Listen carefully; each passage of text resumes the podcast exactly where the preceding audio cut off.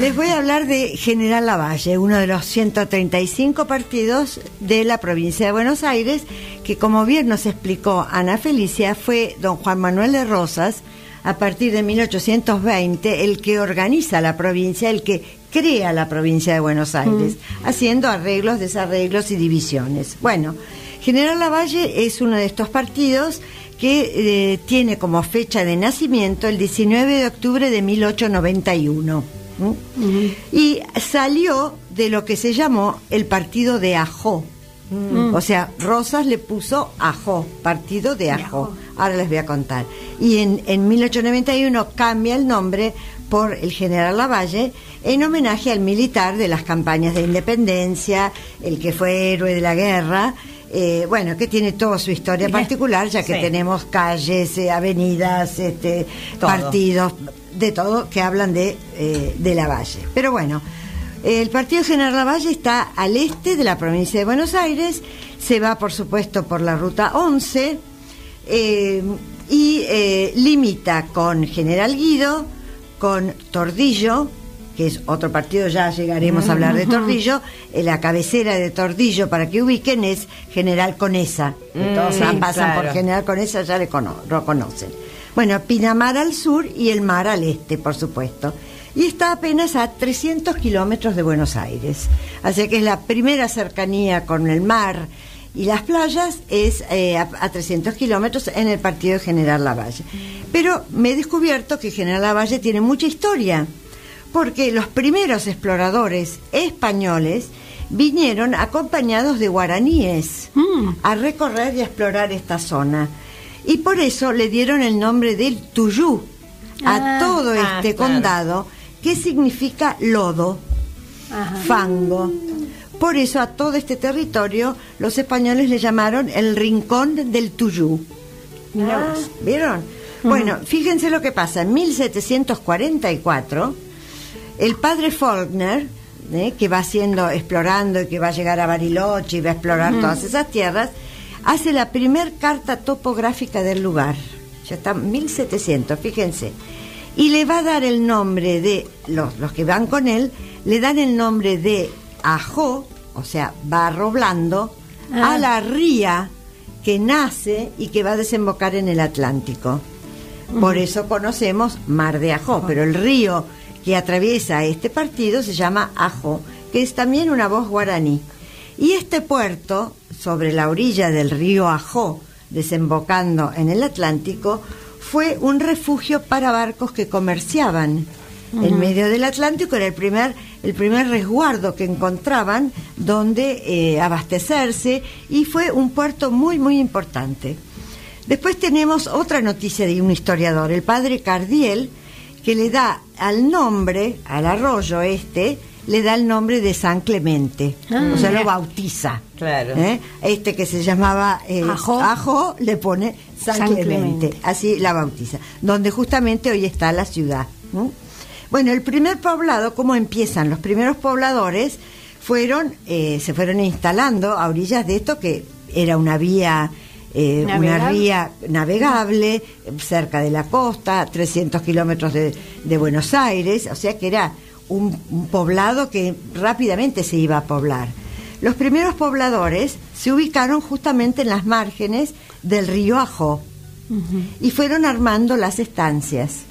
Era la familia Fulco, los San Valiente, que tenían su establecimiento que se llamaba El Tuyú, donde cuentan que se murió el payador Santos Vega, ah, que es parte de la leyenda de este lugar. Ya llegaremos. Y bueno, y más al sur estaba eh, las tierras de don Rafael Cobo, que mm. con su campo que se llamaba Manantiales. Este lugar, Cobo y Manantiales, sigue siendo de los descendientes de la familia Cobos. Ah, Impresionante, ¿no? En 1825, Rosas y su agrimensor Cenillosa van a urbanizar Dolores y Monsalvo. Ahora van a ver en 1839 crea el partido de Rincón de Ajó, así se llamaba, y le va a sacar un poquito de tierras a Monsalvo, y Monsalvo es lo que conocemos como General Guido hoy, ah. Ah, ah. que hablamos la otra vez, ¿no? Bueno, para 1863, bueno, deciden proyectar un pueblo. O sea que el pueblo como ciudad cabecera no nació naturalmente de un poblador o de un fortín, sino que fue un proyecto sobre la famosa ría del Ajo. Bueno, y fue el único puerto del lugar y hoy es un atracadero de pesqueros, de barcos de pesca que tiene todo su encanto. Si ven en los videitos van a ver qué lindo es. Bueno, todo va en calma hasta 1930 en que empiezan a pensar en el turismo.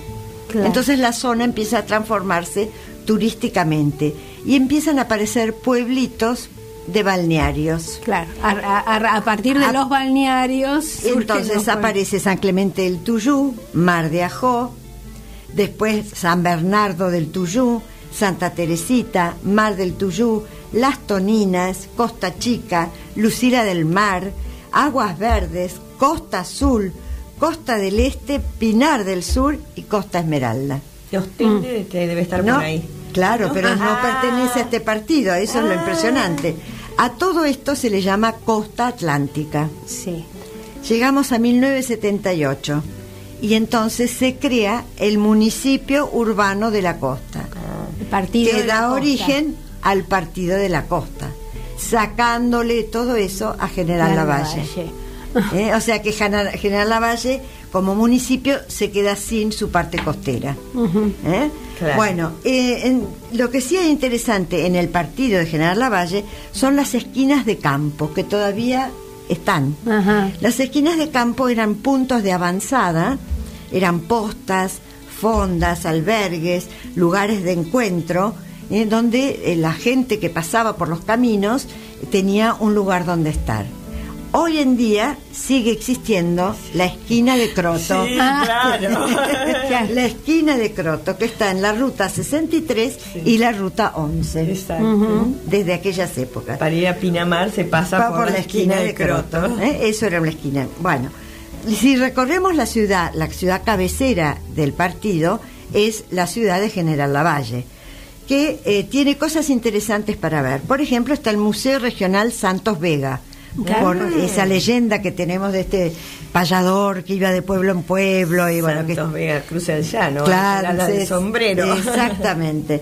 La, eh, como todos estos pueblos rurales las plazas son enormes claro como fue proyectado el pueblo. Directamente hicieron una plaza enorme como de dos manzanas plazas enormes con una arboleda fantástica porque el clima es una maravilla. Entonces alrededor de esa plaza va a estar el Museo Regional Santos Vega, la parroquia Nuestra Señora de la Merced, que es la patrona, una lindísima iglesia, el puerto, la plaza y el PIP. y el PIP de las 3 de la tarde. Un segundo, bueno, hay toda una cosa de turismo que llaman los caminos del Tuyú, porque además hay un parque nacional eh, sobre el puerto con la ría para eh, recorrer.